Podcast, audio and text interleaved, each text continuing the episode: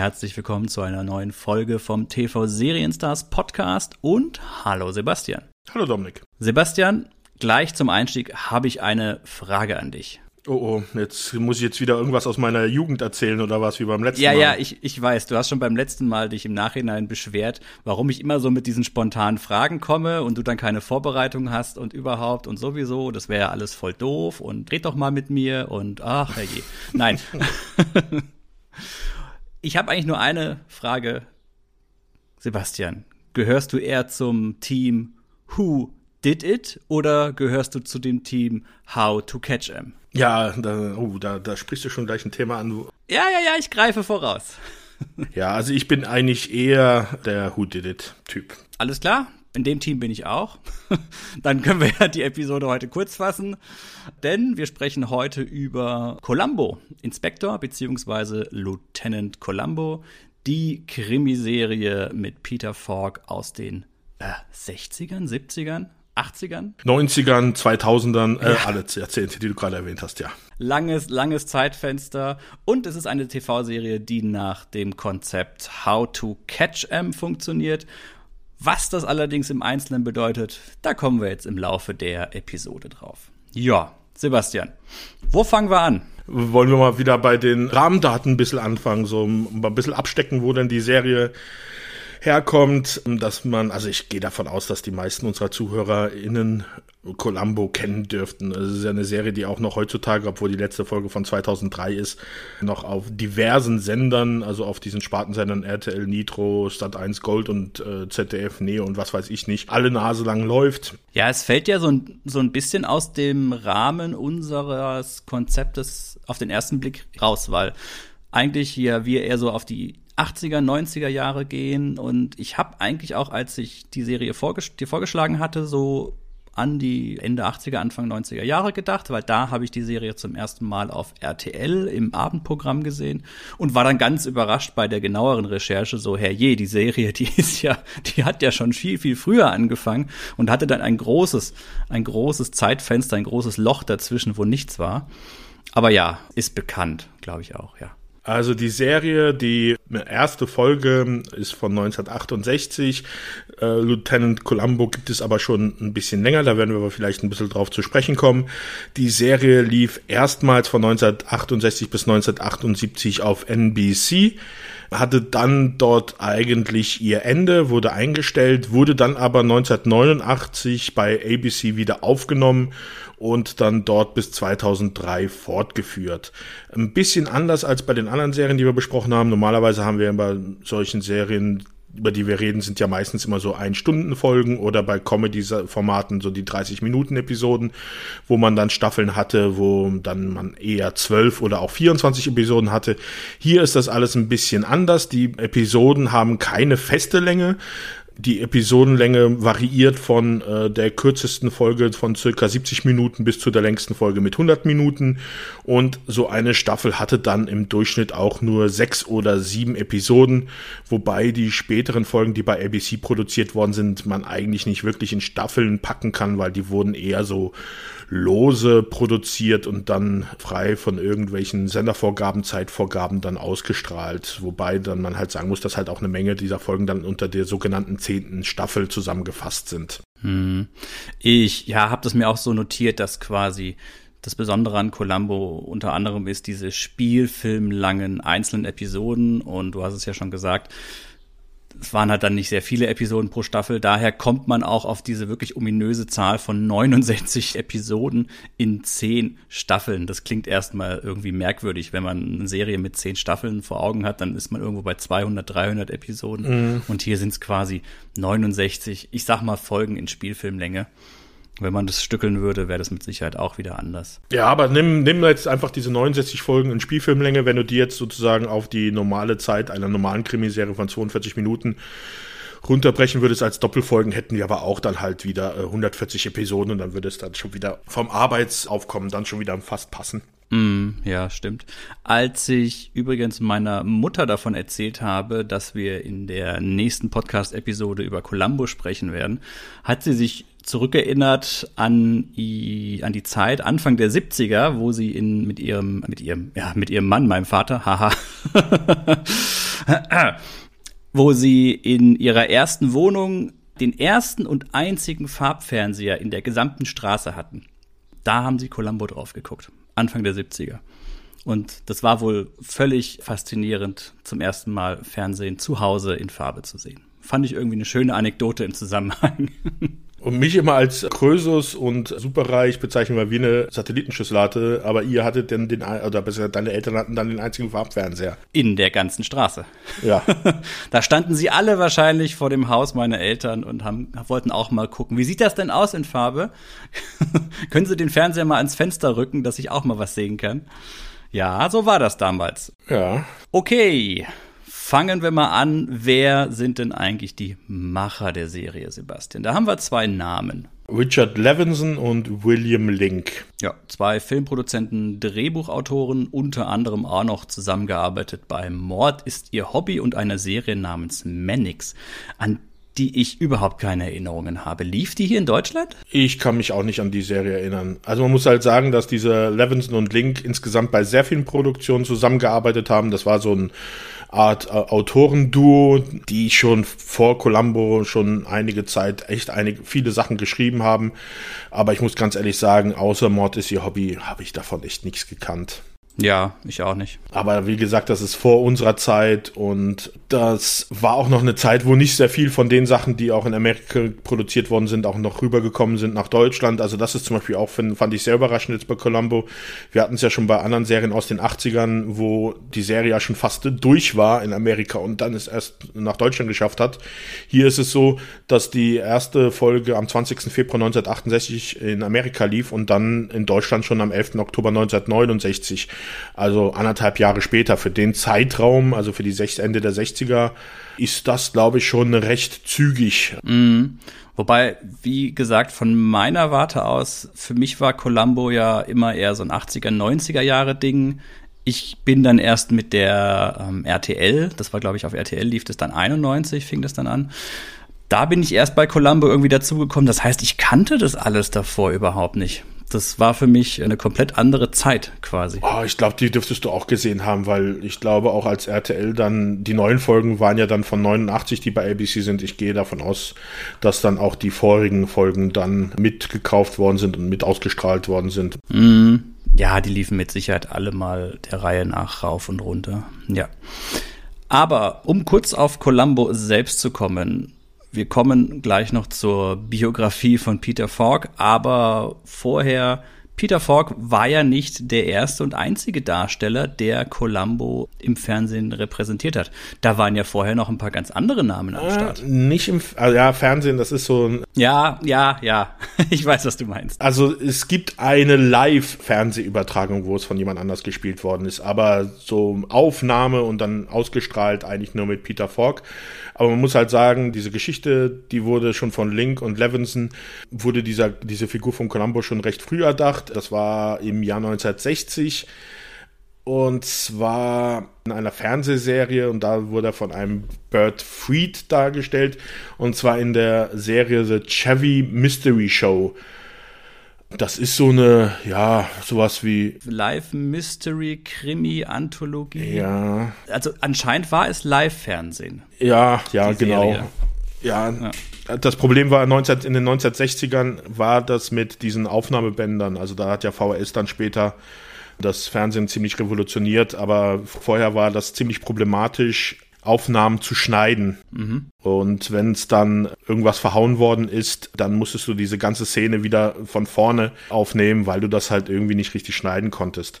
Das, daher kommt zum Beispiel auch diese Tradition im äh, Fernsehen, dass Schauspieler sehr gerne, wenn sie etwas spielen, was ihnen nicht gefallen hat, geflucht haben weil sie wussten, dass wenn sie jetzt einen Fluch rauslassen, das muss dann nochmal neu gedreht werden, weil sie das nicht rausschneiden konnten. Wenn zum Beispiel, es gibt viele alte Serien, wo dann zum Beispiel mal die Kamera irgendwo gegenfährt und wackelt oder wo irgendwas schief geht. Und das konnte man alles drinnen lassen. Da haben sie die Produzenten halt gesagt, ja, okay, ist halt so, kann man jetzt nicht ändern, das ist zu teuer, das nochmal zu machen. Aber wenn halt geflucht worden ist, dann, ja, dann musste man halt nochmal neu drehen. Und deswegen hat sich das damals so etabliert, dass da halt die Schauspieler sehr gerne dann am Set geflucht haben, wenn sie ihre, ihre Aufnahme vergeigt haben. Ja, da kriegt der Begriff lineares Fernsehen nochmal eine ganz, ganz andere, strengere Bedeutung. Das stimmt allerdings. Ja, das war die Chevy Mystery Show, aber da gab es auch nicht viele Episoden von. Ich glaube 18 oder 19 Stück nur. Ja, und das waren halt so Krimi-Geschichten. Und da gab es dann halt auch schon diesen Lieutenant Columbo, der in der Episode Enough Rope dann ermittelt hat. Und das war wohl so erfolgreich und kam so gut an, dass dann Link und Levinson ein Bühnenstück geschrieben haben, äh, 1962, Mord nach Rezept. In diesem Bühnenstück spielte, wurde dann Columbo von Thomas Mitchell gespielt und das war dann ein so großer Erfolg, dann wiederum, dass man sich dann gedacht hat, okay, aus diesem Stück machen wir jetzt einen Fernsehfilm das war dann auch der erste Pilot sozusagen, der hat ja auch diesen Titel Mord nach Rezept. Da sollte dann zuerst auch Thomas Mitchell die Rolle von Columbo übernehmen, ist aber jedoch. Mitchell ist früh gestorben, ja. Genau, der ist an Krebs, kurz vor den Dreharbeiten ist er verstorben. Dann hatte man Bing Crosby die Rolle angeboten. Der hat aber abgelehnt, ich gehe davon aus, dass es, weil es halt Fernsehen war. Um da kurz nochmal, es klang so gerade wie Bill Crosby. nee, Bing, Bing Crosby Bing heißt Crosby. er. Ja. Du bist aber jetzt gerade so ein, so ein bisschen schnell über Thomas Mitchell hinübergerutscht. Ich, ich will ihn kurz nur erwähnen. Es ist einer der ersten US-Schauspieler, die alle drei großen Preise in sich vereint haben. Er hat einen Oscar bekommen für Film, einen Emmy fürs Fernsehen und einen Tony Award fürs Theater. Also eine bemerkenswerte Leistung für einen Schauspieler in der Zeit. Ne? Ja, also natürlich, er ist eine ziemlich bekannte Persönlichkeit. Also er hat immer in Filmen mitgespielt, wie in Stagecoach oder auch im Vom Winde verweht. Oder ist das Leben nicht schön? Aber da meistens, soweit ich mich erinnere, im, im Filmbereich immer so eher die Nebenrolle und nicht wirklich der Leading Actor.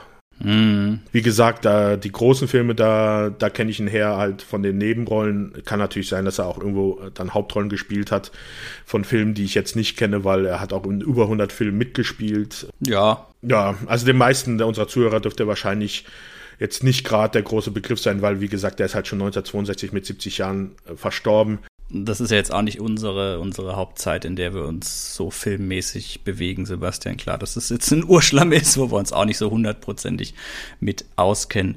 Mal was ganz anderes, Sebastian. Weißt du denn, wie diese Figur des Columbo, an was die überhaupt angelehnt ist, an wen? Also an wen nicht, aber es ist ursprünglich äh, war er nicht so, wie ihn dann Peter Falk interpretiert hat. Aber du kannst mir ja da bestimmt aushelfen. okay.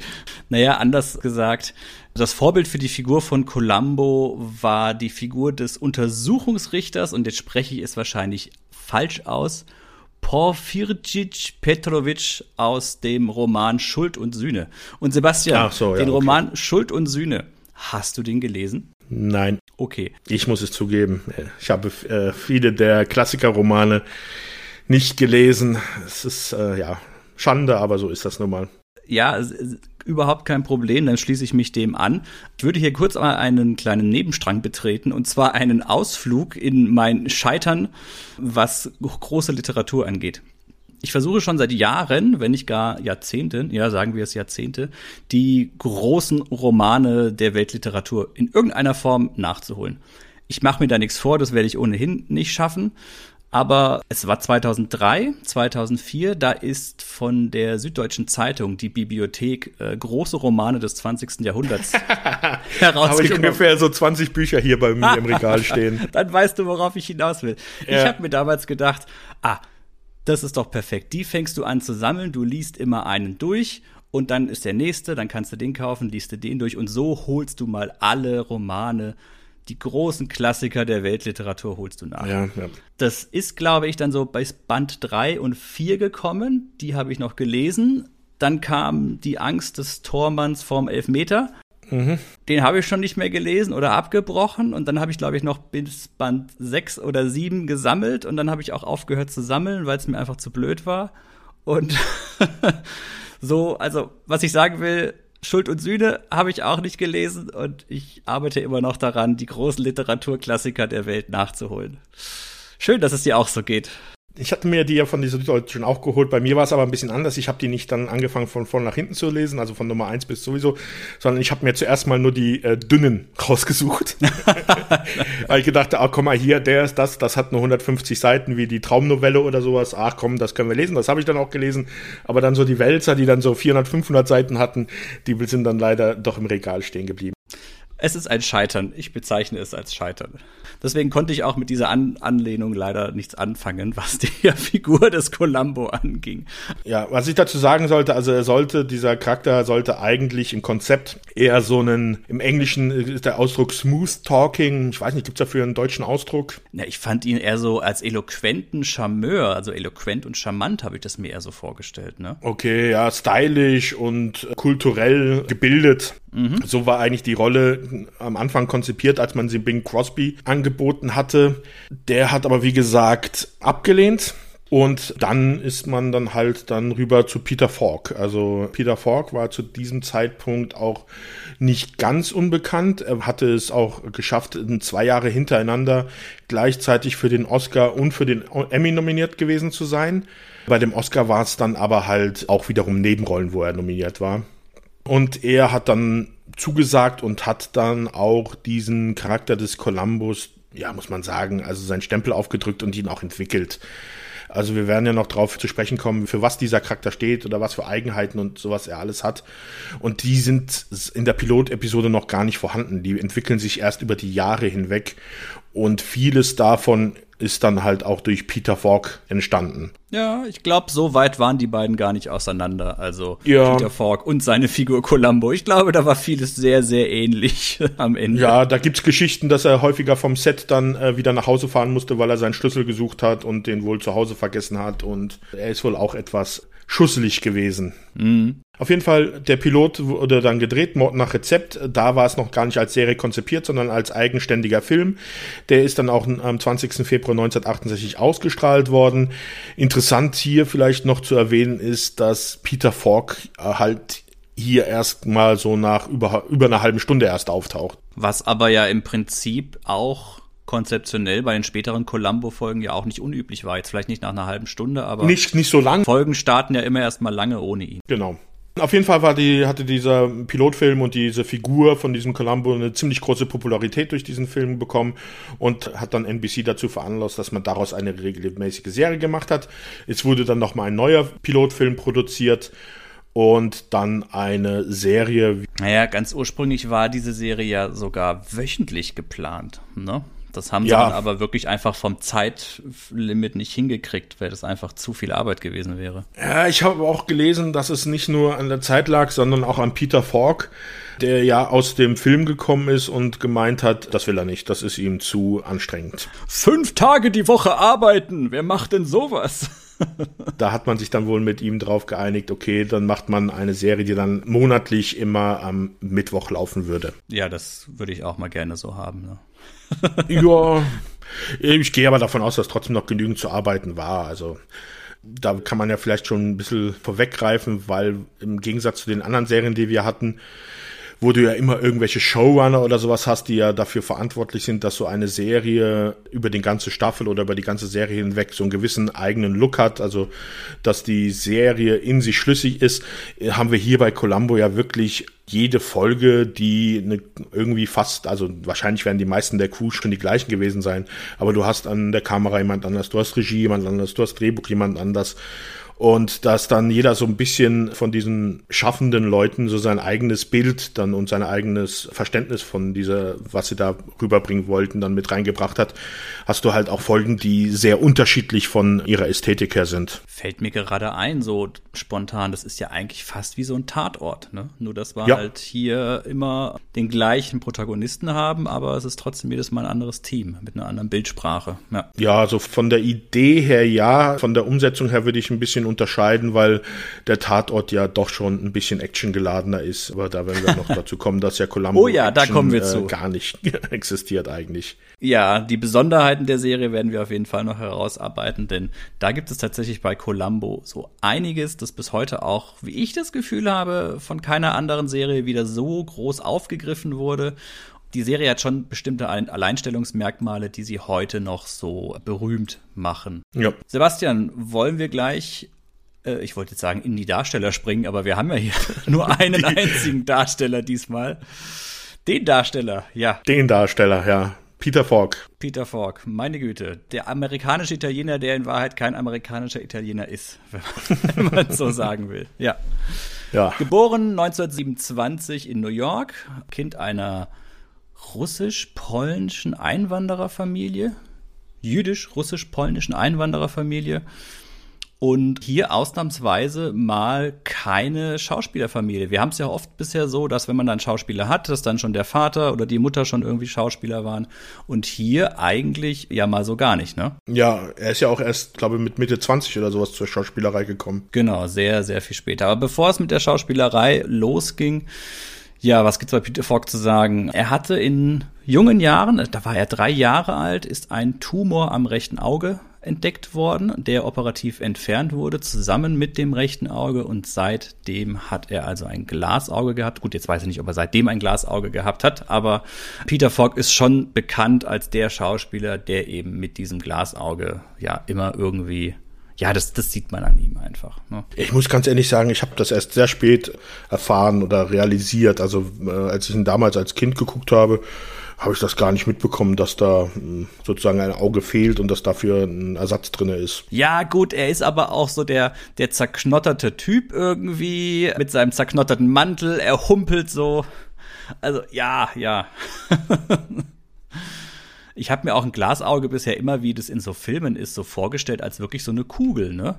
Aber das ist es ja gar nicht zwingend immer. Die sind ja heutzutage auch eher nur so, so, so ein bisschen flacher, glaube ich. Ich habe keine Ahnung, muss ich ganz ehrlich sagen. Ja, also der Klassiker immer so, ups, man niest dumm und dann flutscht einem das Glasauge raus und rollert dann irgendwie über den Boden und dann läuft man seinem Glasauge hinterher, wie man das aus irgendwelchen Zeichentrickserien oder Comedy-Serien kennt. Aber wenn man so guckt, also er guckt ja immer so ein bisschen zerknautscht irgendwie. Aber das war, ist schon so sein Markenzeichen, würde ich mal sagen, was den Schauspieler jetzt angeht. Ne?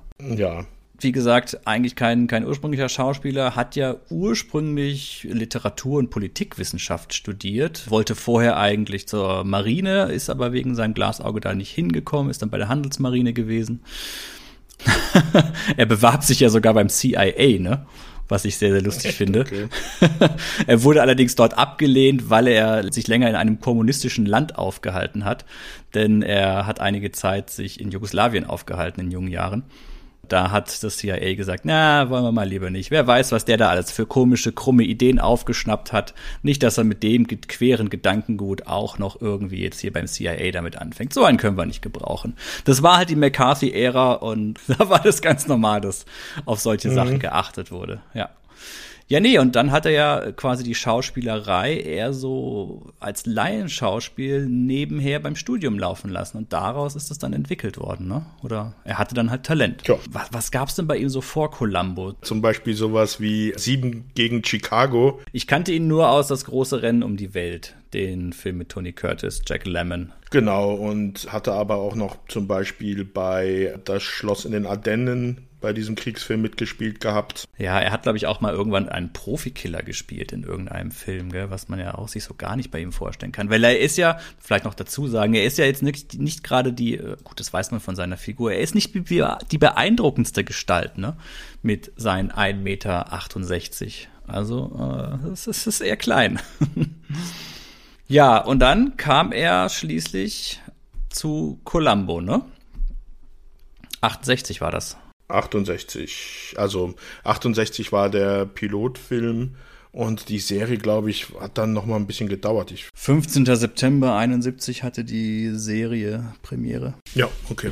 Und Peter Falk wurde schon im Vorfeld gewarnt und es war ihm auch so ein bisschen bewusst, so, hey, wenn du jetzt diese Rolle anfängst, es kann halt sein, dass du dann so ein typischer Typecast wirst, beziehungsweise, dass du immer mit dieser einen Rolle identifiziert wirst. Und das haben wir jetzt schon öfters mal gehabt, dass es natürlich bei diversen Seriendarstellern, die eine Serie gemacht haben und immer dann auf diese eine Rolle festgelegt wurden und da nie rausgekommen sind.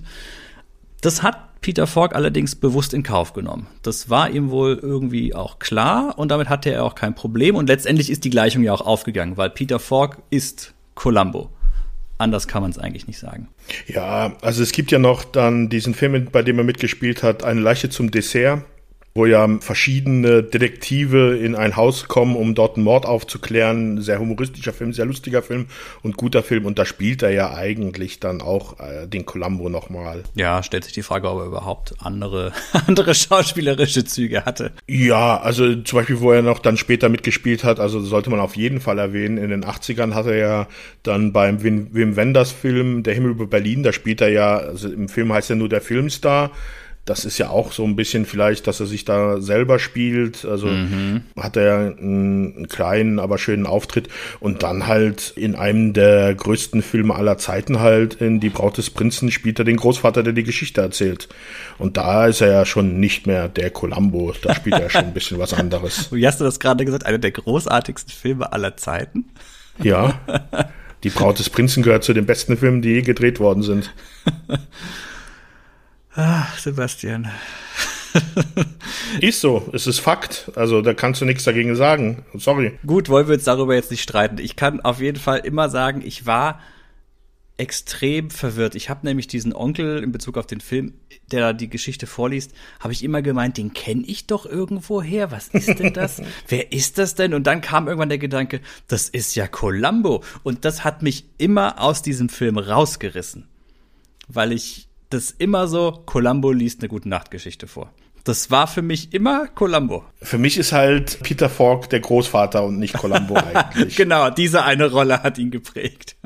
Naja, also sagen wir es mal so, die, die Braut des Prinzen habe ich, würde ich sagen, sogar, ich weiß nicht, ob ich es vorher Columbo gesehen habe oder nicht, aber äh, wahrscheinlich habe ich den äh, häufiger gesehen als Columbo-Folgen bis zu einem gewissen Alter. Also du hast ihn öfters als 69 Mal gesehen, wenn du alle Columbo-Folgen zusammennimmst. Ja, heutzutage wüsste ich jetzt nicht mehr, weil ich habe halt Columbo ziemlich viel nachgeholt. Mm. Aber damals als Teenager, glaube ich, habe ich, da werden wir noch drauf zu sprechen kommen, habe ich nicht sehr viel Columbo geguckt. Oh ja, das wird auch sehr spannend, was diese Beobachtung angeht. Ach hey, Sebastian, wir haben noch so viel vor uns. Ja. Wollen wir dann mal so ein bisschen direkt in die Figur des Columbo übergehen, weil Peter Falk und Columbo, wir haben es gerade erarbeitet, sind untrennbar miteinander verbunden, diese beiden Figuren. Und er hat ja auch dann dieser Figur mit jeder weiteren Episode seinen Stempel aufgedrückt und an ihr gefeilt.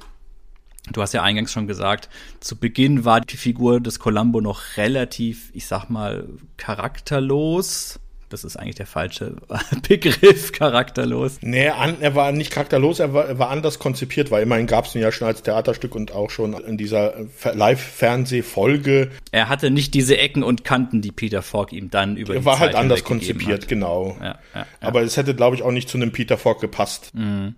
Ich würde es jetzt vorab noch ganz gut finden, wenn wir mal so ein bisschen den Rahmen setzen, was denn Columbo, also es ist ja eine Krimiserie, was es denn so ausmacht, was das Besondere ist. Und da sind mir persönlich zwei bis drei Dinge so eingefallen, womit man diese Serie charakterisieren kann. Womit fangen wir an, Sebastian? Redest du jetzt gerade von der Handlung oder vom Charakter? Ja, die, diese, der ganze Rahmenaufbau, was diese Krimiserie eigentlich so besonders macht oder was sie ausmacht. Also das finde ich ist alles mit dem Charakter als auch der Handlung verwoben. Ich würde einfach mal anfangen direkt mit der Eingangsfrage, die ich dir gestellt habe, und zwar Who did it oder How to catch him. Das ist ja der große erste besondere Punkt bei Columbo. Mhm. Für die Zuhörerinnen und Zuhörer da draußen, die damit nichts anfangen können. Es gibt ja die klassische Krimi-Geschichte, sage ich mal, in der es darum geht, dass irgendwie ein Ermittler, Polizei, Privatdetektiv, wer auch immer, Schritt für Schritt einen Fall aufdeckt und versucht herauszufinden, ganz klassisch, wer war der Mörder. Ja, also typisch Sherlock Holmes, Agatha Christie. Genau. Eigentlich der Großteil aller Krimi Serien, ja. Bücher, Romane, Filme und was weiß ich nicht. Korrekt. Und im Prinzip rätselt, rätseln die Zuschauer mit dem Ermittler, der Ermittlerin gemeinsam über die gesamte Laufzeit der Serie oder des Films mit. Wer könnte es denn gewesen sein? Und am Ende löst sich das dann immer irgendwie in einer Form auf. Und ja, dann erfährt man das. Das ist dieses klassische Who Did It Konzept. Und bei Columbo ist es quasi eine invertierte Detektivgeschichte und zwar ist es hier so, dass gleich zu Anfang in den ersten 15 Minuten letztendlich, ich sag's mal, der Mord gezeigt wird. Das heißt, dem Zuschauer wird direkt gezeigt, wer ist der Täter, wer ist das Opfer, wie ist das Ganze passiert und erst dann tritt ja der Ermittler, die Ermittlerinnen treten auf und fangen an herauszufinden, was denn da passiert ist und das Besondere an Columbo ist letztendlich, dass wir dann dieses How-to-Catch-M-Szenario haben. Das heißt, die Spannung ergibt sich daraus, wie wird letztendlich der Täter, die Täterin, wie werden die letztendlich ja erwischt und aufgedeckt und wie wird das Ganze ans Tageslicht gebracht. Ist das so richtig zusammengefasst, Sebastian? Würde ich sagen, das passt so, ja. Genau, und da kommen wir auch gleich zu dem ersten großen Knackpunkt dieser Serie den ich als Kind, wie gesagt, da war ich so zehn, elf, als ich die paar Folgen da mal gesehen habe. Und äh, deswegen auch die Eingangsfrage, welchem Team man angehört. Ich fand das als Kind immer doof und sinnlos. Ein Krimi, bei dem zu Beginn einfach schon gleich gezeigt wird, was ist passiert, wer war der Täter und dann wird jetzt 90 Minuten lang gezeigt, wie der Kommissar das alles herausfindet, was der Zuschauer ohnehin schon weiß. Das fand ich immer doof. Und damit kann ich mich heute auch noch extrem schwer anfreunden, was die Faszination an diesem How to Catch Him ist. Nichtsdestotrotz, das ist einer der ganz wichtigen Kernpunkte der Columbo-Serie. Ja, also da war bei mir in der Jugend nicht anders. Also ich war zu dem Zeitpunkt, als ich das gesehen habe, habe ich sehr häufig sehr viele ähm, Agatha Christie und Sherlock Holmes Romane gelesen. Das war immer so meine typische Lektüre im Urlaub eigentlich, wenn wir in Urlaub gefahren sind. Also meine Mutter hat normalerweise die Agatha Christie Romane gelesen, wenn sie durch war, hat sie meine Schwester bekommen und dann habe ich sie gekriegt. Du hast als Kind die Agatha Christie Romane deiner Mutter gelesen? Ja. Ich habe als Kind Mickey Mouse gelesen und, und He-Man und Spider-Man. Also als Kind sage ich jetzt mal so als 11-, 12-Jähriger. Also, nie, also jetzt nicht als 3-, 4-Jähriger, sondern so als 11-, 12-Jähriger. Als Jugendlicher, sagen okay. wir es mal so. Da habe ich vielleicht den Herr der Ringe gelesen oder. naja, gut, okay. Siehst du, den habe ich erst später gelesen. Es spricht ja nur für dich, wenn du in dem Alter schon derartige äh, Literatur liest, siehst du? Da hast du mir einiges voraus. Wir hatten es ja gerade. den großen Literaturwerken. Mal so, die anderen Romane waren dann Rambo und sowas. Bitte was? Okay. Ich war halt in meiner Wahrnehmung, wie Krimis funktionieren sollten und müssten, halt auch als Jugendlicher dann so festgefahren nach diesem Who Done It. Also für mich, ich, als ich dann Columbo gesehen habe, war das also, ich sehe an Anfang der Folge so, wie die zeigen, wer das war. ja, was soll das? will das? ich doch rausfinden. Warum zeigen die mir das? Was jetzt soll denn der Scheiß? ich auch nicht mehr weiter gucken. Jetzt soll ich jetzt noch 60 Minuten gucken und wieder dumme Fragen stellen. Ich weiß doch alles deswegen hatte ich damals dann halt nur sporadisch und halt, wenn meine Eltern dann geguckt haben oder jemand anders dann mitgeguckt, aber ich war da jetzt nicht so erpicht, damals als Jugendlicher dann die ganzen Columbo-Folgen zu sehen. Erst dann jetzt so vor einigen Jahren Dadurch, dass die ja heutzutage immer noch im Fernsehen laufen und man sich dann das angeguckt hat, habe ich dann so die Faszination, sage ich jetzt mal, auch dann halt für diese Art des Geschichtenerzählens entdecken können. Ja, es ist was anderes. Ich weiß auch gar nicht, wie viele andere Serien oder Filme das, das machen. Da dürfte Columbo nicht die einzige Serie oder der einzige Film sein, aber es sind auf jeden Fall nicht viele. Besonders in dieser Art wirklich von im Krimi-Genre. Wenn, dann sind es dann wahrscheinlich eher so die Geschichten, die sich diesem Aufbau dann annehmen, eher Thriller und solche Geschichten, wo es dann halt um Suspense und sowas geht. Wobei wir das ja bei Columbo gar nicht haben. Mittlerweile ist mir auch schon klar, was das Besondere und was die Faszination an dieser Art der Erzählung ist. Damals, in dem Alter, in dem man das halt zum ersten Mal kennengelernt hat, war das halt irgendwie so ein bisschen komisch. Das war trotzdem nicht doof. Das war nur einfach sehr ungewöhnlich und ich habe irgendwie nicht so richtig verstanden, warum man sich das angucken soll. Aber Später dazu mehr. Ach, Sebastian, das ist alles so spannend. Kommen wir zum zweiten Punkt mal kurz, was diesen, mhm. diesen Rahmen angeht. Also einmal dieses How to Catch Him.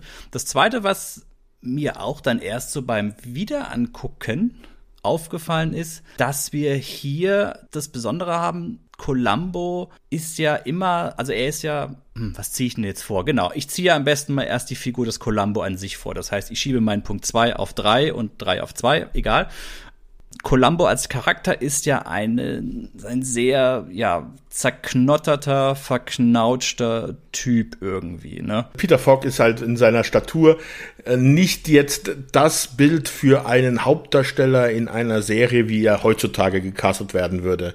Er ist schon damals bei dem Piloten, war er schon fast 40 und von seiner Statur ist er eher klein und er spielt ja dann auch diese Rolle immer gebückt sehr lustig ist auch sein Outfit, das ja von ihm selber stammt.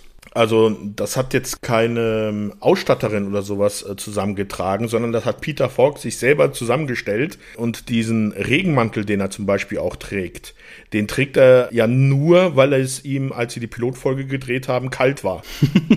Aber das hat halt so gut gepasst. Er hat ja unter diesem Regenmantel, der Regenmantel ist ja auch nochmal so zerknautscht, hat er auch noch so einen echt ja, schäbigen Anzug, der ja nicht wirklich passt. Auch komisch, äh, die Farbe ist halt so grau, äh, ich weiß nicht, also kein hübscher Anzug auf jeden Fall.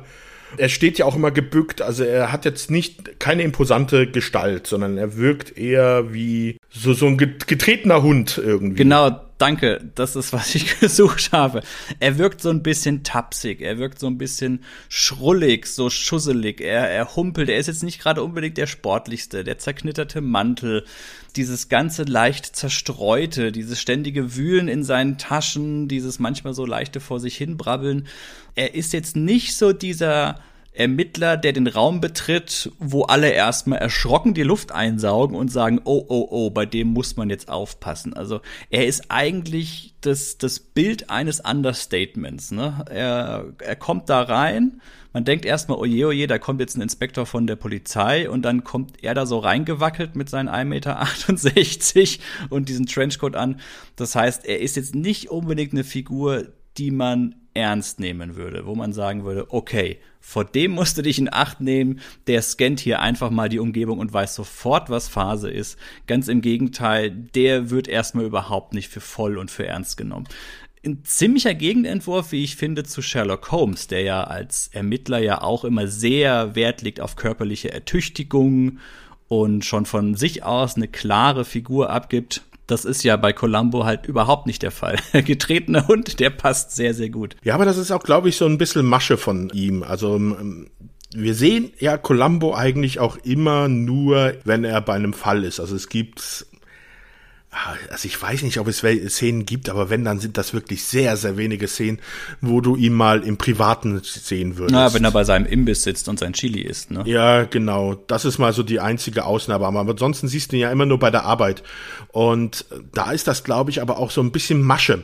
Das wird ja auch so schon gleich im Piloten thematisiert.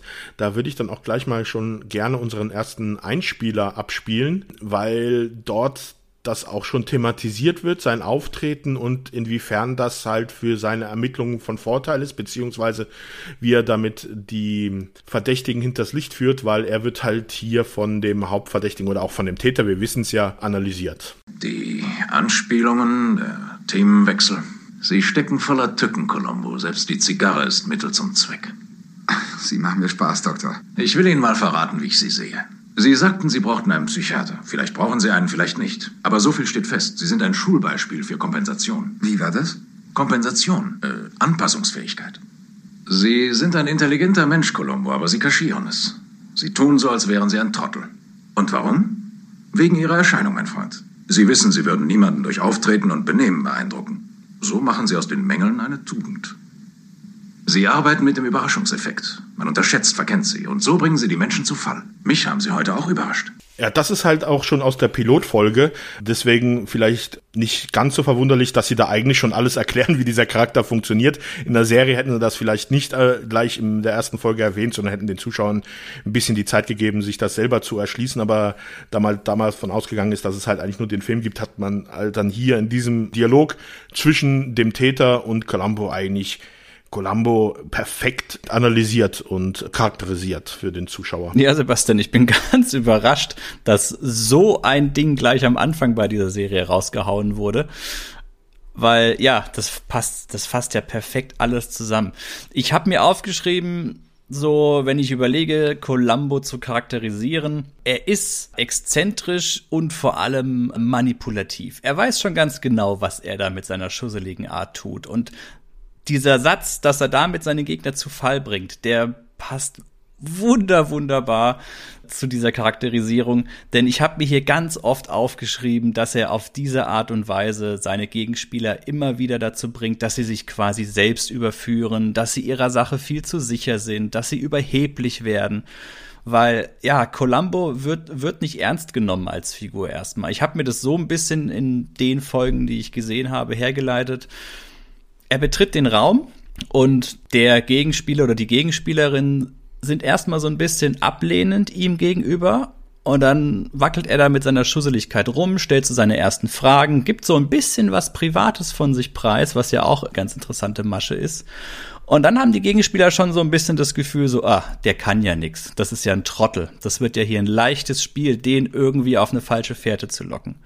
Sie kommen ihm dann eher so ein bisschen spöttisch entgegen. Das geht auch ein Weilchen gut. Teilweise spielt der Columbo da auch mit. Das Besondere, das ist mir aufgefallen, Sebastian, dass Columbo ja auch immer seine ganze Denkweise schön und breit ausführlich dem Täter erzählt so, ja, wir haben jetzt das rausgefunden, jetzt denken wir dies, vielleicht war es mhm. jenes. Und damit spielt er ja gefühlt dem, dem Gegenspieler in die Karten, dass der denkt, ach ja, jetzt sind sie auf der Fährte wunderbar, da kann ich einhaken und so weiter und ihn auf die falsche Fährte lenken. Und es läuft so eine Weile immer weiter und irgendwann aber lässt dieser Columbo nicht locker und fängt an zu nerven. Und das ist dann so der Punkt, wo dann die Gegenspieler anfangen, Fehler zu machen, weil dann sind sie irgendwann genervt. Aber was man vielleicht dann noch erwähnen sollte, ist aber, dass Columbo eigentlich von vornherein schon immer weiß, dass das die Täter auch sind. Es ist nicht so, dass er seine Ermittlungen macht und dann kurz vor Schluss dann weiß, oh, jetzt hat er irgendwas gefunden und jetzt weiß er, okay, das ist der Täter. Ihm ist eigentlich schon von vornherein, meistens bei den, bei den meisten Folgen, weiß er schon recht früh, wer der Täter ist und er braucht jetzt nur noch irgendwie den Beweis, das Geständnis oder muss irgendwie das Alibi zerbrechen, äh, damit er denjenigen überführen kann. Weil nochmal zu dem Ablauf der Folge. Wir haben ja immer am Anfang, hatten wir schon erwähnt, die Tat. Also die, die Folge fängt halt an ohne Columbo, sondern man sieht meistens den den Täter und das dazugehörige Opfer und wie der Täter gerade seinen wirklich sehr detaillierten Plan ausführt, auf jede Kleinigkeit achtet und seine Tat vollbringt. Die Tat sieht man dann selber nicht, die ist meistens ausgespart, weil halt in diese ganze Serie kein Blut und also nichts Brutales gezeigt wird. Also man sieht dann nur den Schießenden, aber nie das Opfer, wie es getroffen wird eigentlich. Finde ich auch mal ganz angenehm. Aber man sieht dann noch weiter, wie dann der Täter dann anfängt, sein Alibi und diese ganze Tat so hinzubiegen, dass entweder jemand anders dafür verantwortlich gemacht wird oder dass man es ihm halt nicht nachweisen kann, dass er es ist, dass er irgendwie ein Alibi oder sowas hat. Da wird auch meistens dann zu der Zeit irgendwelche technischen Sachen, die zu der Zeit gerade mal modern, also neu waren, dann auch gerne genommen. Und es, es gibt immer so eine Szene, wo man dann denkt, also zum Beispiel beim Piloten ist es so, da lässt dann der Mörder seinen Handschuh liegen und geht aus der Tür raus und du denkst so, ah, der Handschuh, das ist es, das wird ihn überführen. Und gerade kurz bevor es dann umschneidet, siehst du halt, wie er gerade zurückkommt und den Handschuh doch noch holt. Sowas in der Art hast du immer, also immer wie so einen Hinweis, wo du denkst, oh, das ist das Ding, damit werden sie überführen, aber dann selbst da kommt dann nochmal der Täter zurück und du merkst, okay, der hat sogar selbst da dran gedacht, der hat an alles gedacht. Also du gehst davon aus, es gibt keine Möglichkeit, ihn zu überführen. Es ist dann aber meistens so, dass genau diese eine Sache, die der Täter dann verwendet hat, um sich das Alibi zu verschaffen oder irgendwie um die Tat zu vertuschen, dann dieser eine Punkt ist, die dann Columbo auffällt, was eigentlich keinem anderen Polizisten auffallen würde und er deswegen, weil sich da dann der Täter irgendwie nicht logisch verhalten hat oder die Person oder irgendwas gemacht hat, was er nicht nachvollziehen kann und dann bleibt er halt so lange dran, bis er nachweisen kann, dass es der Täter war. Ja, genau, Sebastian. Da bringst du mich quasi zu meinem dritten Eckpfeiler oder Rahmen, der diese Serie so ein bisschen ausmacht. Die Gegenspieler von Columbo, das sind eigentlich immer sehr kultivierte, eloquente und intelligente Persönlichkeiten, die sich gegenüber der Polizei stets überlegen fühlen. Oft ist es ja auch so, dass sich Columbo immer so ja, seine Fälle spielen eigentlich in einem recht elitären Milieu statt. Das sind eigentlich immer Angehörige der feinen und hohen Gesellschaft, also Anwälte, Ärzte, Schauspieler, reiche Wirtschaftsbosse.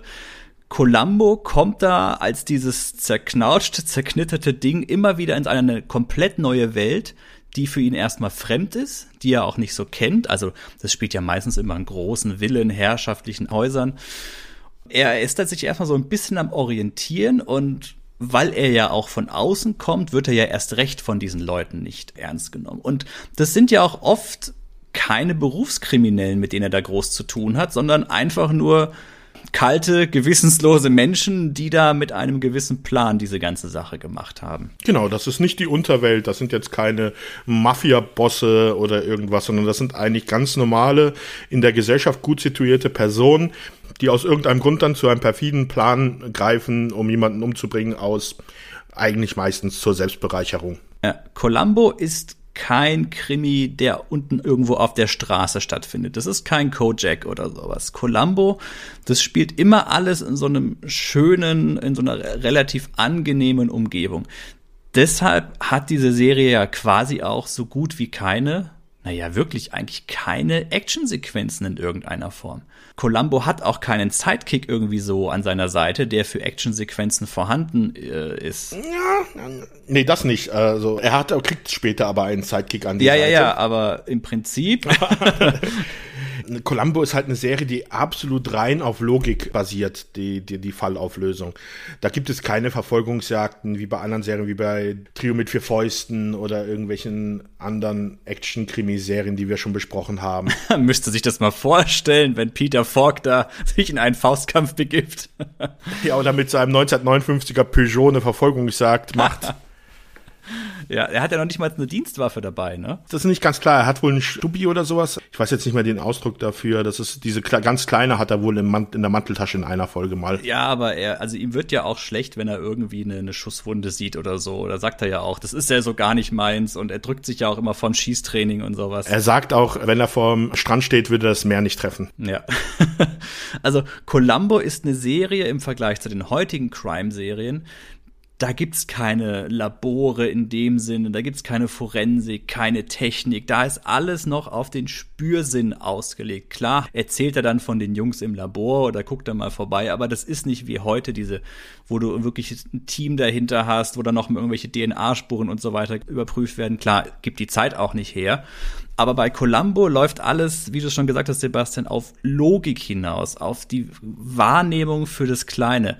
Und ganz, ganz besonders halt sind dabei diese Stolperfallen, die Columbo seinem Gegenspieler immer wieder stellt. Mhm. Ganz klassische Szene ist ja diese letzte eine Frage, die er noch hat. Also es ist ganz oft diese eine Sequenz, Columbo stellt so seine Fragen gegenüber seinem Gegenspieler, die laufen irgendwie alle ins Leere. Der Gegenspieler ist komplett unangreifbar. Man hat das Gefühl, der Columbo hat da nichts, wo er mal irgendwo einhaken kann. Und dann beendet er so das Gespräch. Columbo verlässt wieder den Schauplatz und meint so, ja gut, dann muss er halt mal irgendwie weiter gucken. Und kurz bevor er die Tür verlässt, wenn der Gegenüber eigentlich schon denkt, ha, aus der Zwickmühle bin ich rausgekommen, mich hat er heute nicht gekriegt, stellt der Columbo immer noch so eine Frage, die auf irgendeine Art und Weise ja fast schon nebensächlich zu sein scheint. Aber das ist dann genau die Frage, die dann den verdächtigen Täter ins Wanken bringt. Das Lustige ist ja, wo das herkommt. Ich weiß nicht, ob du das auch gelesen hast. Leg los, Sebastian. Und äh, zwar äh, stammt das eigentlich noch von dem Bühnenstück.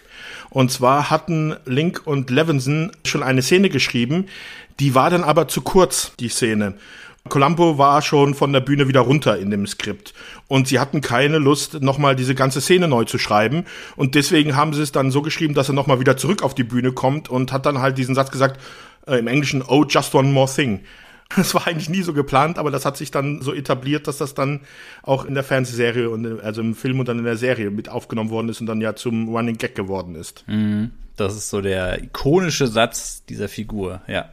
Ich persönlich finde, Columbo, die Serie funktioniert immer dann am besten, wenn sich Columbo und der Gegenspieler oder die Gegenspielerin direkt gegenüberstehen im selben Raum und so sich umtänzeln, miteinander spielen. Wenn man merkt, Columbo weiß eigentlich schon, was da Sache ist und er versucht nur noch das Wie herauszufinden und in irgendeiner Form noch so ein bisschen, sage ich mal, so die letzten Details abzuklopfen wenn er dann so langsam seine Falle ausdeckt. Das sind die ganz, ganz starken Momente in der Serie. Und da habe ich auch noch so ein kleines Beispiel, denn was er dabei immer macht, ist, auch wenn man das Gefühl hat, er ist da gerade an der Sache dran, er schafft es immer wieder, sein Gegenüber mit so einer kleinen Nebensächlichkeit abzulenken. Und in dem Beispiel, das ich jetzt bringe, ist ganz spannend. Da ist William Shatner der Gegenspieler. Der spielt da einen reichen Schauspieler und Columbo versucht ihm auf die Schliche zu kommen. Und das Besondere dabei ist, auch hier läuft das Gespräch eigentlich ins Leere und Columbo will eigentlich schon die Villa dieses Schauspielers wieder verlassen und er kriegt aber die Tür nicht auf. Haben Sie vielen Dank.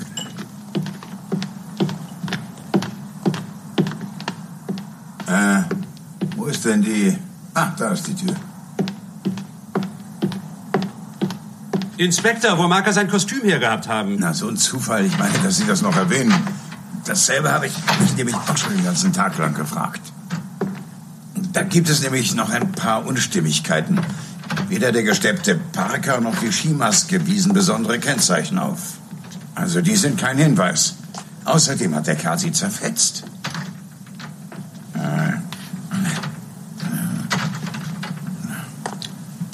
Sie gehen aber wirklich auf Nummer sicher. Das kann man wirklich nur empfehlen. Oh, ich glaube, jetzt habe ich's.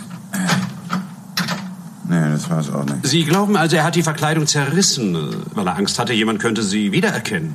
Ja, genau deshalb, Sir. Manche haben immer dieselben Ideen schon verpfiffen. Ja, nicht wahr? Äh, sagen Sie bitte, äh, gibt's da einen Trick, wie man die Tür aufkriegt? Also ich komme nicht dahinter. Hm. Jeder hat damit Schwierigkeiten.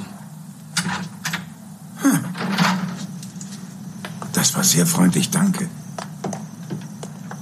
Oh, äh, habe ich eigentlich das mit der Maske erwähnt? Dass sie zerfetzt war. Nein, dass Make-up dran war. Das haben die im Labor festgestellt. Wo könnte er eine Maske mit Spuren von Make-up gefunden haben? Eine gute Frage. Aber die Antwort kennen Sie schon. Ja, ich habe da so meine Vorstellungen. Es könnte sich vielleicht um eine Frau handeln. Aber ja doch. Wir nahmen immer an, der Mörder wäre ein Mann. Vielleicht äh, lagen wir ganz falsch. Zieht man das in Betracht? Oh, ich bin erleichtert, dass Sie das ebenso sehen. Ich hatte schon befürchtet, Sie würden das abschmettern, weil doch Toni, Toni, der Feinkosthändler, bei der doch ausgesagt hatte, er hat eine Männerstimme gehört. Und die Gestalt wäre mittelgroß gewesen. Aber vielleicht klang die Stimme nur dunkler, weil ja die Maske über dem Gesicht war. Durch all das wird es doch zumindest zweifelhaft, dass es ein Mann war. Naja, das Labor untersucht weiter die Spuren von dem Make-up. Den Bericht habe ich morgen. Sie sollten bezahlt werden für Ihre Dienststunden, Sir. Es macht Riesenspaß. Das ist mehr als Bezahlung. Dankeschön. Das Schöne finde ich an dieser Szene, sie zeigt so diesen Kampf zwischen diesen beiden auf eine gewisse Art und Weise. Der Columbo will eigentlich gehen, rüttelt da an der Tür rum und holt quasi seinen Gegenüber noch so, so mit ins Boot mit so kleinen Nebenfragen, indem er ihn in seine Überlegungen so ein bisschen einspringt und sagt, ja, das könnte vielleicht so und so gewesen sein. Und gleichzeitig macht er noch die ganze Zeit an dieser Tür rum, was eine völlige Nebensächlichkeit ist, aber im Laufe der Folge dann auch wieder eine Rolle spielt und er lässt sich ja dann auch am Ende von, ich sag mal jetzt William Shatner, quasi helfen, wie diese Tür aufgeht, weil das halt ein ganz besonderer Mechanismus ist. Und das Besondere ist halt wirklich, wie er dann seinen Gegenspieler ja eigentlich an der Stelle schon in der Nase herumführt, obwohl der glaubt, er hätte alle Trümpfe in der Hand. Und das macht die Serie tatsächlich gerade bei diesen One-on-One-Sachen super, super stark und sind so die allerbesten Momente, die es bei Columbo gibt. Ja, das ist halt auch die Essenz von dieser, also dieser Kampf der Intellekte die versuchen sich halt gegenseitig zu bekämpfen und zu besiegen, einfach nur durch ihren Intellekt. Nee, das Besondere ist ja an dem Punkt, wenn Columbo am Ende seinen Gegenüber dann überführt hat. Und meistens funktioniert es ja dann dahingehend, dass er ihm irgendeine Falle stellt. Ich habe es ja eingangs mhm. schon gesagt, irgendwann fängt Columbo an zu nerven. Der Gegenspieler merkt, ah, ich werde den doch nicht los. Ich dachte, der wäre so schusselig, das ist doch irgendwie blöd. Irgendwann tappst du dann halt in die Falle von Columbo und Columbo bringt aber seinem Gegenüber, wenn der oder die dann schließlich äh, überführt wurden, immer noch so eine gewisse Art von Grundrespekt entgegen. Und dieser Respekt, der wird eigentlich auch oft Columbo entgegengebracht. So nach dem Motto, ja, Sie haben mich erwischt, Mr. Columbo, Sie haben recht ich war das, ich habe eigentlich gedacht, ich hätte an alles gedacht, aber sie haben da und da mich überführt, tatsächlich. Das ist immer so eine Begegnung auf Augenhöhe kurz vor der Verhaftung. Und das ist auch eine ziemliche Besonderheit an dieser Serie. Klar, das sind gewissenslose, skrupellose Menschen, die da schlimme Dinge getan haben, aber trotzdem ist es so dieses klassische, okay, Chapeau, Hier haben Sie gewonnen, Mr. Columbo. Nicht schlecht, ich gebe mich geschlagen. Ja, es, es gibt also selten irgendwelche Widersacher, die ihm dann an den Kragen wollen, wenn er es auflöst. Sie könnten ja auch aus dem Weg räumen oder sowas. Ja, da gibt es ja diese großartige Folge mit den beiden Dobermännern, den beiden Hunden. Ich weiß nicht, ob du die gesehen hast. Ja, die habe ich gesehen, ja. Letztendlich findet man ja dann heraus, dass die Hunde, ich glaube, auf das Klingeln des Telefons dressiert waren. Das Klingeln des Telefons und dann Rosebud. Dann das jeweilige Wort, genau. Und jemand lässt über zwei Hunde, die auf ein gewisses Schlüsselwort anspringen, umbringen. Und da ist es tatsächlich am Ende so, Columbo überführt diesen Typen und der hetzt dann seine Hunde auf Columbo. Aber Columbo hat in der Zwischenzeit die Hunde mit Hilfe einer Hundetrainerin quasi umprogrammieren lassen, dass diese beiden Hunde ihm auf dieses Kommando nur noch das Gesicht ablecken. Das heißt, man sieht so, wie diese Hunde ihn anspringen und man denkt sich, oh mein Gott, das war's. Gleich liegt der zerfleischte Columbo auf dem Billardtisch, aber dann lecken sie ihm quasi einfach nur das Gesichtchen ab. Und diese Szene hat dann Columbo wiederum mit einem Tonband in seiner Manteltasche aufgenommen und kann so halt dann den Täter entsprechend überführen. Du hattest ja jetzt eine Sequenz ausgesucht, auch wenn man ihn stimmlich nicht erkannt hat. Jetzt William Shatner. Man muss ja sagen, dass auch bei Columbo ja doch einige Gaststars aufgetreten sind. Mhm, der Wahnsinn. Also nicht nur vor der Kamera, sondern auch hinter der Kamera. Okay, zu der Zeit war er noch keine große Name, aber zum Beispiel die erste Folge der Serie dann, also es gab ja die zwei Piloten und dann die erste Folge der Serie wurde zum Beispiel von Steven Spielberg Regie geführt. Mhm. Der junge Spielberg am Anfang seiner Karriere, ne? Ja, war, war überraschend, sagen wir es mal so. Naja, und auch seine Gegenspieler, Sebastian. Die halbe Brückencrew der klassischen Enterprise ist ihm mal ja. irgendwie in die Finger gegangen. Also William Shatner hatten wir gerade schon, auch wenn die Synchronstimme ungewöhnlich war. Aber Leonard Nimoy, Spock war mal sein Gegenspieler, sogar Walter König war mal der Gegenspieler. Also wir haben hier die, die, die halbe Crew der Enterprise. Ja, aber nicht nur die Enterprise. Also wir hatten auch Schauspieler wie Martin Landau, Robert Vaughn, Vincent Price, Dick Van Dyke. Johnny Cash war mal dabei, ja. Ja, also das ist schon ordentlich. Ich glaube, einmal im Leben äh, von Columbo des Mordes überführt zu werden, ist dann schon eine Ehre, ja. Ja.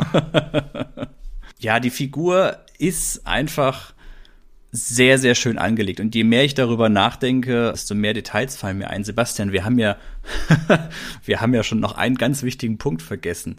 Mrs. Columbo, seine Frau, beziehungsweise ja. seine unsichtbare Ehefrau. Ja, die es aber wohl wirklich gibt. Also es gab einige Theorien, ob denn sie äh, überhaupt existieren würde oder ob Columbo sie eigentlich immer nur benutzt, so in dieser Rolle, die er halt spielt. Also mit diesem schlussigen Typen, der eigentlich nicht so ganz in diese Szenerie reinpasst und sowas. Und dann würde halt auch diese Geschichten, die er immer von seiner Frau erzählt, die er dann irgendwie, wenn er dann äh, irgendwelche Fälle hat, die dann in der High Society äh, von den Medien sind, also irgendwelche Schauspieler oder Künstler oder sowas, dann sagt er ja immer irgendwie, meine Frau ist ein großer Fan von ihnen. Also man sieht sie nie, aber es gibt zum Beispiel eine Folge, wo er mit seiner Frau auf einer Kreuzfahrtreise ist. Da wird dann auch erwähnt, dass er sie sucht. Also lustige, sie sind auf der Kreuzfahrtreise, aber sie sind nie am selben Ort. Aber selbst dann Bordpersonal erinnert sich an die Frau. Also es wird, es scheint sie wirklich zu also in ja, der Serie gegeben zu haben. Das ist ja, das ist ja ein ganz klassischer Gag, den gibt's ja zum Beispiel auch bei Frasier mit der ersten Frau von Knights und so. Man, man sieht es da, aber man ja, sieht hörst sie halt du ja. nicht. Die hörst die du ja hört man ja, sogar. aber sieht man nicht. Wobei, hey, Mrs. Columbo Sie hatte auch ihre eigene Serie, aber dazu kommen wir wahrscheinlich zum Schluss noch mal ganz kurz. Muss das sein? Ja, ja, ja, doch, würde ich schon sagen. Okay. Auf jeden Fall, dieses, ah ja, Mrs. Columbo erwähnt er immer wieder, du hast es so schön gesagt, dass er ja auch dann immer sagt, ah, meine Frau ist ein Fan und so weiter. Da holt er ja dann auch schon gleich vorne ab, die Täter irgendwie so, denken die sich, ach, guck mal, ein Fan. Ja, ich weiß ja, wie man mit Fans umgehen kann, wunderbar. Also das ist auch so ein, so wie dieses, ah ja, ich habe da noch eine Frage, ist dieses Erwähnen von Mrs. Columbo auch so ein ganz, ganz wichtiger Punkt. Mr. Mr. Columbo, Frank heißt er übrigens mit Vornamen, was ja auch nur durch Zufall über einen Ausweis dann mal bekannt wird. Ansonsten wird er ja einfach nur immer als Inspektor Columbo bezeichnet. Genau. In einer Folge sieht man aber auch mal auf einem Ausweis seinen, seinen Vornamen. Er hat ja einen Hund. Ja, das ist dann in, aber erst ab der zweiten Staffel. Da hat man sich dann überlegt, ihn einen Sidekick an die Seite zu geben. ja. Peter Falk war Anfang, als man ihm gesagt hatte, hier, du kriegst einen Sidekick, hat er gedacht, pff, ich brauche keinen Sidekick mehr. Ich habe meine Gimmicks, ich habe meinen Regenmantel, ich habe meine Zigarre, ich habe meinen Peugeot, da brauche ich doch keinen Sidekick. Und dann hat man ihn halt den Hund vorgestellt, diesen Bassett, diesen lethargischen der passt einfach, finde ich. Der Hund ist der Hammer und dann war aber sofort Feuer und Flamme für den Hund und hat gesagt, ja, okay, das ist, das ist gekauft. Ja, und das Geile ist ja, der Hund hat keinen Namen. Der Hund heißt einfach nur Hund. Hund, ja. Weil er selber ja auch nicht so richtig weiß, was er mit dem anfangen soll. Das ist halt der Hund, ja. Irgendwann mal sagt er, glaube ich, ja auch in der Folge hier, er hat halt keinen Namen, weil ich rufe nach ihm und der kommt ja eh nicht. Äh, kommt nur, wenn er selber Lust hat, dann braucht er auch keinen Namen, äh, mit Ja. dem ich ihn rufen kann. Ja, also Columbo ist einfach eine zerknautschte, zerknitterte Figur. Der ist ja auch die ganze Zeit immer diese Zigarre da am Qualmen. Das ist ja auch so eine ganz. Egal wo auch, also äh, egal Ja. ob das nur angebracht ist oder nicht, mitten am Tatort. Er verunreinigt Tatorte, aber sowas von. Ja, nicht nur mit der Zigarre, also es gibt zum Beispiel, ich weiß noch bei einer Folge, da ist er dann früh morgens dorthin gekommen und äh, hatte noch kein Frühstück und geht dann erstmal in die Küche vom Tatort und macht sich dann da ein paar Eier. Ja, verteilt Eierschalen auf dem Set. In dem Zusammenhang auch eine ganz lustige Szene. Da kommt er auch Zigarre schmauchend an einen Tatort. Schaut sich dann da erstmal die Leiche an und er ist dann wirklich mit dem noch glimmenden Zigarrenstummel schön über der Leiche, die Asche, so schön über die Leiche gebeugt, schaut er sich erstmal die Uhr von dieser Leiche an. Ja, seine Uhr geht falsch. Meine Uhr kostete 30 Dollar. Seine muss ein paar hundert gekostet haben, aber sie geht falsch. Steht 1. Mai, keine gute Qualität. Inspektor, es ist der 1. Mai. Ihre Uhr geht falsch, seine Uhr geht richtig. Oh, naja, das kann man schon erwarten für 30 Dollar. Ich finde, das hat so eine gewisse Grundsympathie für den Zuschauer. Es gibt ja auch so schöne Momente, da, du hast vorhin schon mal sein Auto erwähnt. Er fährt ja diesen, diesen Peugeot 403 Cabrio, ist es. Das ist ja auch nicht, zu der Zeit schon nicht das neueste Modell gewesen. Ja, und besonders noch ein Zweitürer. Von denen wurden insgesamt nur 504 Stück gebaut. Ja, es gibt, glaube ich, auch mal eine Folge, wo so ein Oldtimer-Sammler das schon mal bemerkt und das auch erwähnt. Aber ich spreche eigentlich auf eine ganz andere Szene an. Und zwar fährt er mit dem Peugeot zu einem Schrottplatz, wo ein Mord passiert Ja, ist. ja, ja. Und dann kriegt er erstmal von dem Wärter an dem Schrottplatz vorne gesagt, naja, tut mir leid, wir nehmen gerade nichts mehr an. Und er guckt so auf sein Auto, so, hä? Moment, was ist denn los?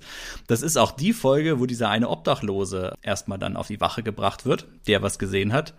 Und dieser Obdachlose sieht Columbo, klopft ihm auf die Schulter und meint, Kumpel, du bist in Ordnung, ich werde für dich auf der Wache ein gutes Wort einlegen. also wo er dann denkt, dass Columbo auch ein Obdachloser ist, weil er halt so zerlottert aussieht. Das sind schon die schönen Momente, wo man bei dieser Serie sehr, sehr gut schmunzeln kann. Und wenn man Ja. sich halt vorstellt, so ein Charakter dann in so einer ja, High Society Welt am ermitteln, das ist schon ein cooles Ausgangssetting, also muss man sagen. Das Lustige noch zu dem Auto, das hatten sie dann damals an NBC, als sie die Serie eingestellt haben, verkauft. Und ABC hatte dann, als sie die Serie wieder 1989 aufgenommen haben, erstmal ein kleines Problem, wieder dieses Auto zu finden. Weil, wie gesagt, von diesem Modell wurden halt nur 504 Stück gebaut. Aber schön, dass es dann gehabt, nochmal gehabt haben, dass es auch wichtig war, so ein Designelement wieder einzuführen. Man hätte ja auch sagen können, ja gut, Mai, jetzt ist er halt so lange weg, jetzt hat er ein neues Auto. Nee, da hat man so ein bisschen drauf geachtet. Ja, aber das passt halt auch super zu ihm. Also besonders halt dann auch diese Szenen, wenn er dann halt mit seinem Gegenspieler, die dann irgendwie meistens ja irgendwie, wie du, wir hatten es ja schon erwähnt, aus der High Society sind, die fahren dann irgendwie Rolls-Royce, Jaguar und was weiß ich nicht. Und er kommt da mit seinem klapprigen Peugeot an.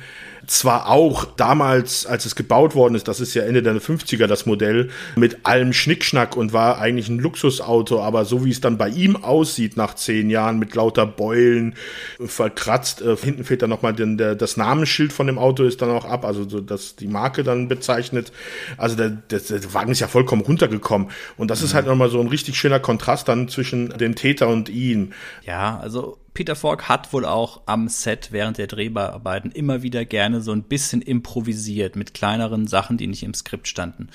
Und ich glaube auch, dass diese kleinen Schusseligkeiten, die er dann da noch so reingebaut hat, dass das seinen Gegenüber, also den Schauspieler, auch noch mal auf eine gewisse Weise überrascht hat, wenn er dann plötzlich doch mal wieder improvisiert hat. Und ich glaube, das hat der Serie gut getan an einzelnen Punkten, weil wenn dann der noch mal zusätzlich was macht, was den Schauspieler überrascht, dann kommt da natürlich noch viel authentischer so ein bisschen dieses dieses Schusselige rüber. So, hey, ich bin eigentlich überlegen und ach du meine Güte, was fragt er denn jetzt oder was macht er denn jetzt da?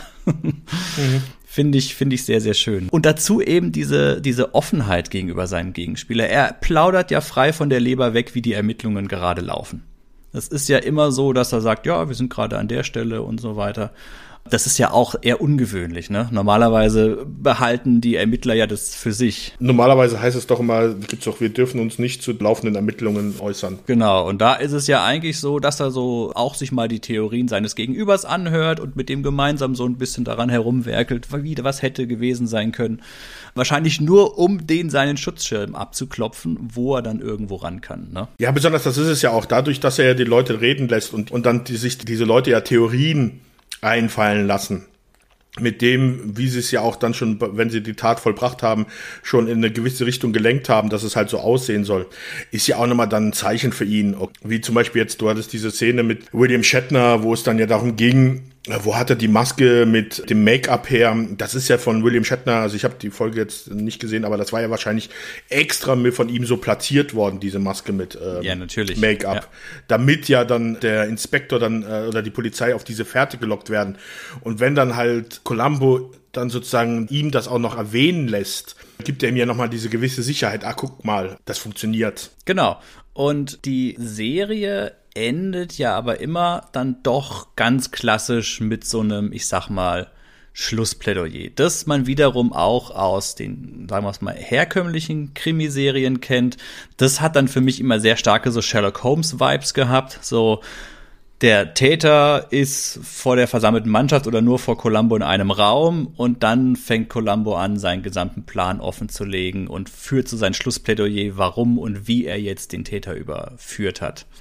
Und dann fließen all diese kleinen Fäden zusammen, die man sich halt über die Zeit hinweg angehört hat und angesehen hat. Dann gibt es alles irgendwie einen Sinn. Warum hat Columbo diese Frage gestellt? Warum hat er sich an dem Moment so schrullig verhalten? Wo hat er schon die ersten Fallstricke für sein Gegenüber aufgebaut? Das fließt dann alles in einem sehr, sehr schönen Plädoyer zusammen. Und dann, ja, es ist eine Krimiserie, ganz klar. Täter wird immer überführt am Ende. Na, es gibt ein oder zwei Folgen. Einmal lässt er sie, glaube ich, mit Fate Dunaway, wo er sie dann ziehen lässt. Okay, die habe ich nicht gesehen, ja. Ja, aber wie gesagt, also 99,99 Prozent ist es äh, ja dann die normale Auflösung. Ja, er hat eine sehr, sehr, sehr gute Erfolgsquote. Und da ist es halt, ja, wie gesagt, sehr, sehr an Sherlock Holmes, finde ich, angelehnt, der ja dann auch so Schritt für Schritt für Schritt ganz viele Kleinigkeiten erwähnt, wo man sich denkt, ach du meine Güte, wie wäre man denn da drauf gekommen? Wo das Geniale sich halt bei Sherlock Holmes und in diesem Fall jetzt hier bei äh, Columbo so offenbart. Ja.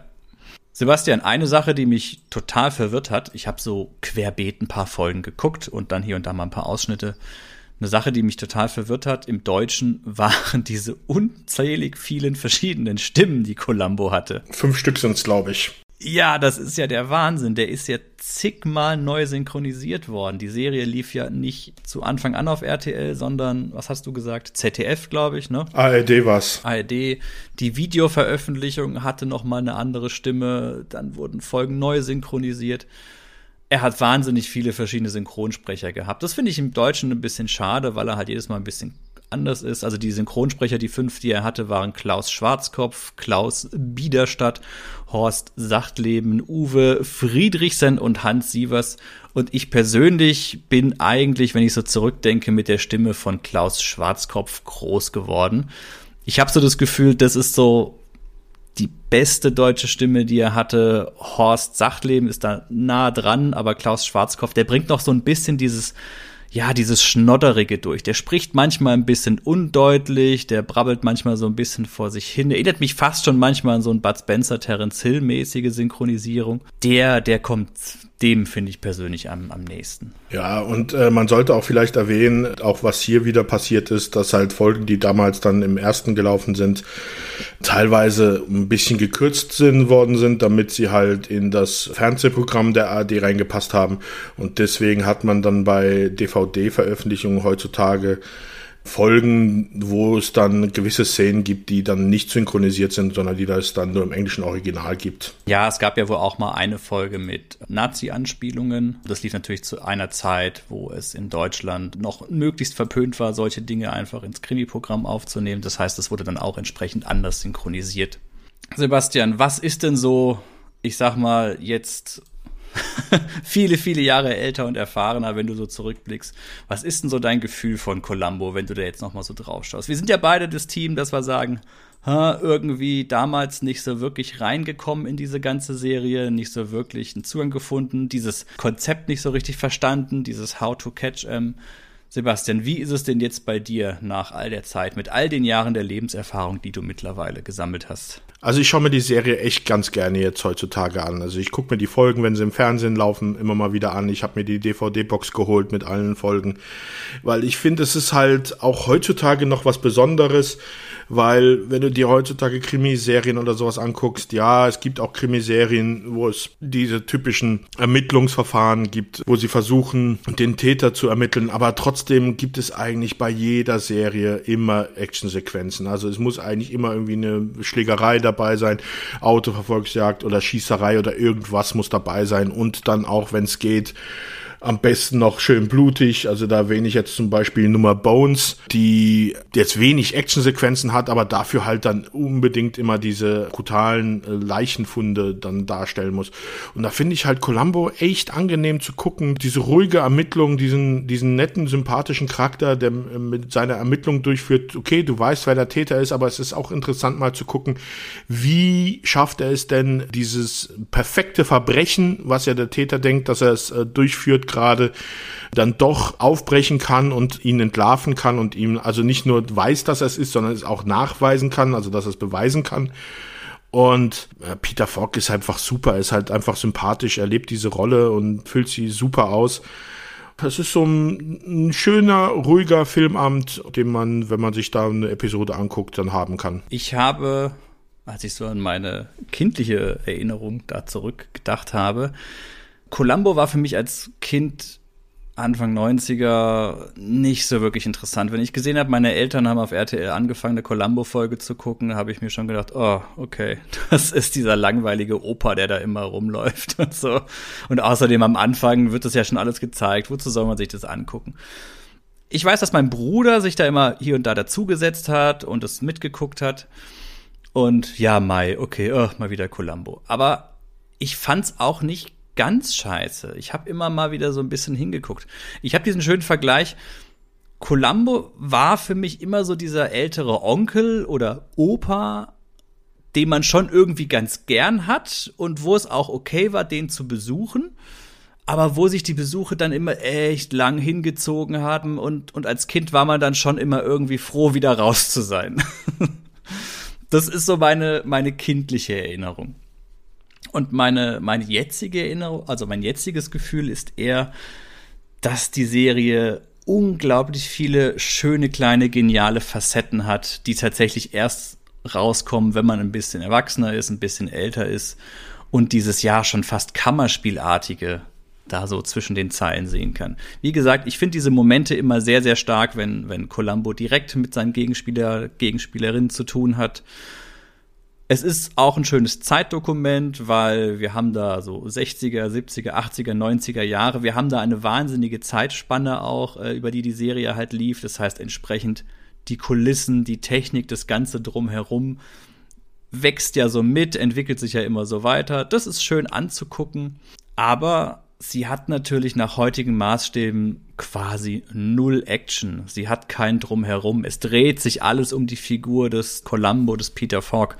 Es gibt da kein festes Ensemble, was um ihn herum aufgebaut ist. Es sind immer andere dabei. Meist ist, also, ich find's gut. Ich finde es deutlich besser als, als früher. Ich weiß nur nicht, ob ein junger Serienzuschauer heute bei Columbo wirklich andocken könnte. Was meinst du, Sebastian? Ich glaube, da bin ich nicht der Richtige dazu, um das zu beantworten, weil ich würde sagen, gibt ihm eine Chance. Aber ja, diese Sehgewohnheiten heutzutage sind wahrscheinlich so, dass wir eigentlich gewohnt sind, dass es immer irgendwo knallen muss, dass es da Action sein muss. Aber ich, das finde ich halt auch echt schön an der Serie, dass es da halt nicht so ist. Da sind gute Dialoge drin. Das ist echt intelligent geschrieben, die, die Sachen. Also es wäre schade, wenn man dem keine Chance gibt, weil jetzt einfach nur keine Action drin ist. Ja, ich meine, Krimiserien mit schrulligen Charakteren gibt es ja mittlerweile relativ viele. Also irgendwelche schrulligen Figuren, die irgendwelche Fälle lösen. Kürzlich bin ich über eine Serie gestolpert. Scorpion, glaube ich wo diese Nerds, sage ich mal, äh, Fälle lösen. Dr. House ist mit Sicherheit auch irgendwie so ein Kandidat. Die ganzen moderneren Sherlock Holmes Sachen sind irgendwie, wo man einen etwas, ja, merkwürdigen Hauptcharakter hat, der auf seine eigene Art und Weise aber doch sehr, sehr sympathisch ist.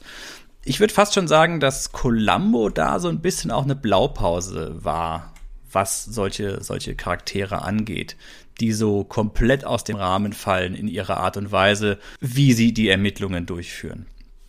Und vielleicht ist es dahingehend auch aus historischem Interesse ganz schön, sich da mal ein, zwei Folgen anzugucken, weil was man natürlich sagen muss, die Serie, die Folgen ähm, laufen schon immer nach dem gleichen Schema ab. Es gibt ja auch keine durchgehende Geschichte.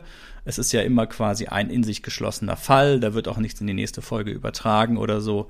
Es ist schon immer der gleiche Aufbau. Man hat in den ersten 15 Minuten hat man die Tat. Dann taucht erst Columbo auf und dann geht es ja eigentlich so Schritt für Schritt seinen Weg, wie wir das jetzt gerade erarbeitet haben. Also wahrscheinlich reicht es auch, wenn man sich einfach mal noch ein paar, ein paar Folgen anguckt, die Highlights und dann entscheidet, ob man sagt, okay, die Serie ist so gut, da will ich mir noch mal alles reinhauen. Kommen wir noch mal kurz zu einer Runde Mrs. Columbo. Habe ich nie gesehen. Nein? Nee, habe ich echt nie gesehen. Okay.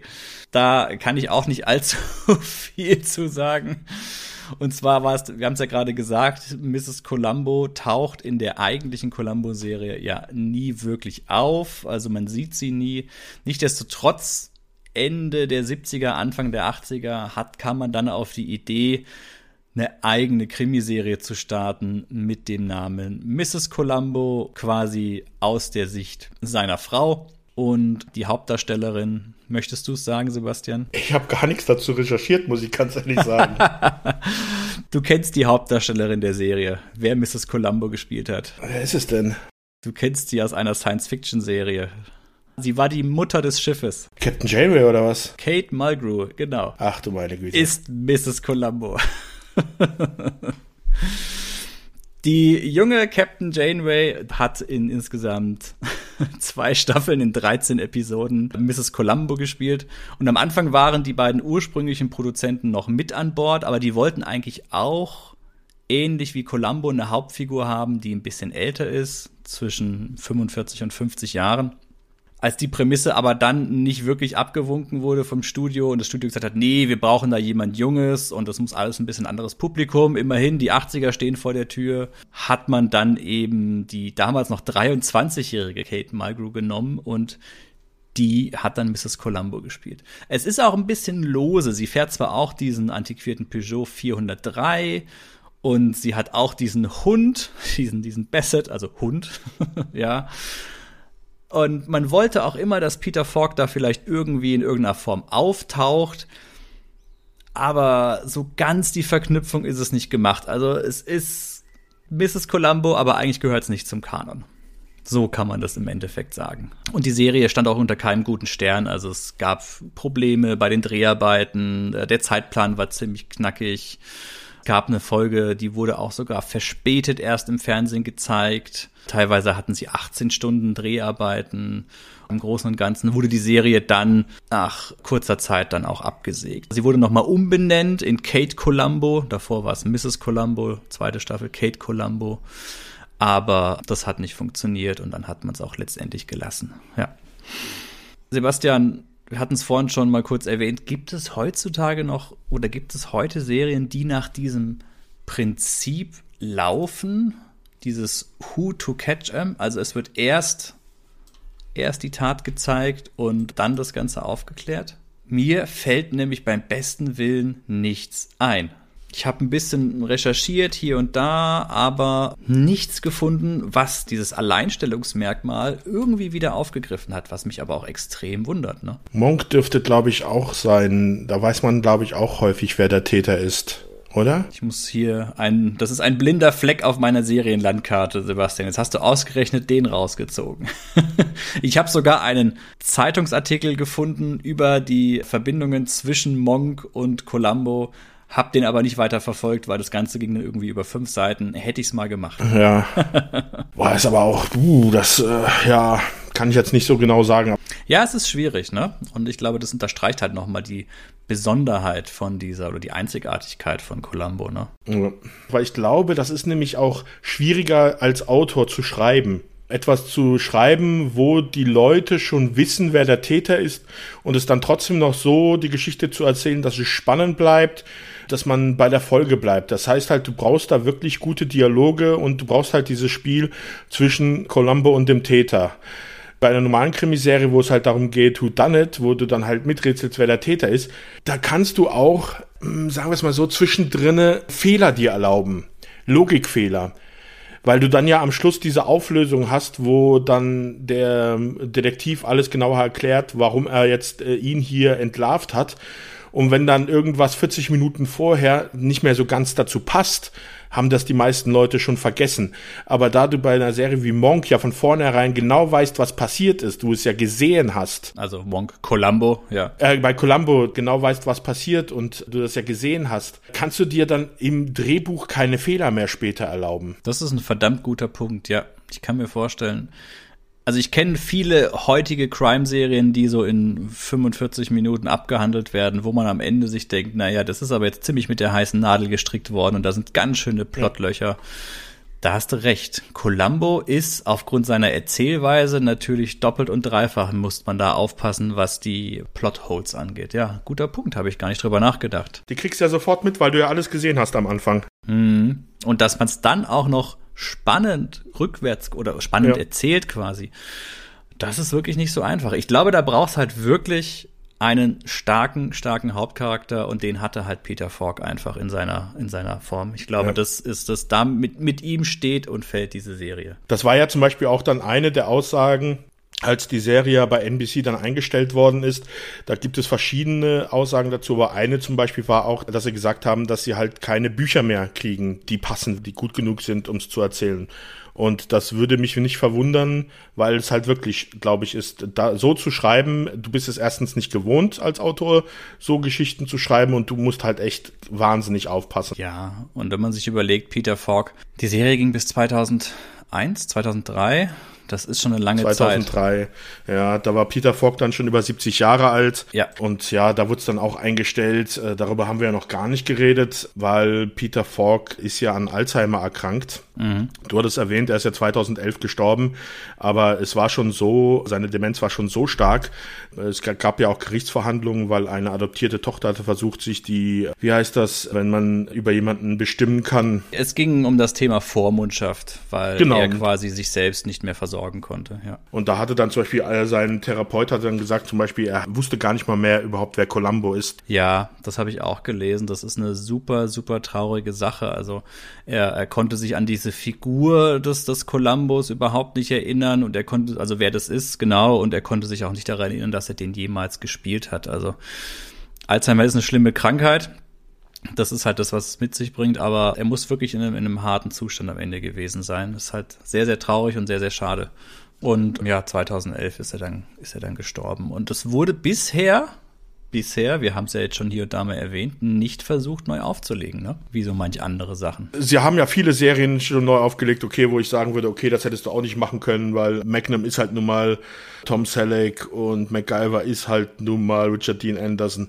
Aber Columbo und Peter Falk, also äh, die, also, uh, ja. ich glaube, das kannst du wirklich nicht machen. 2019 gab es mal Gerüchte, dass die Macher von der Sherlock-Serie an einem Reboot oder Rebranding von Columbo arbeiten würden.